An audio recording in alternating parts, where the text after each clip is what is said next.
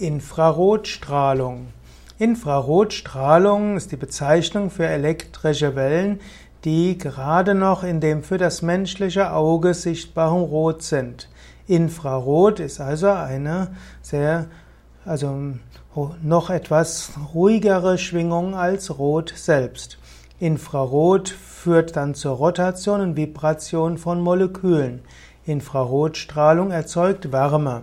Zum Beispiel macht man auf Massage liegen gerne eine Infrarotlampe darüber, dann braucht man den Raum nicht so sehr zu heizen und der oder die massierte Person fühlt sich angenehm warm.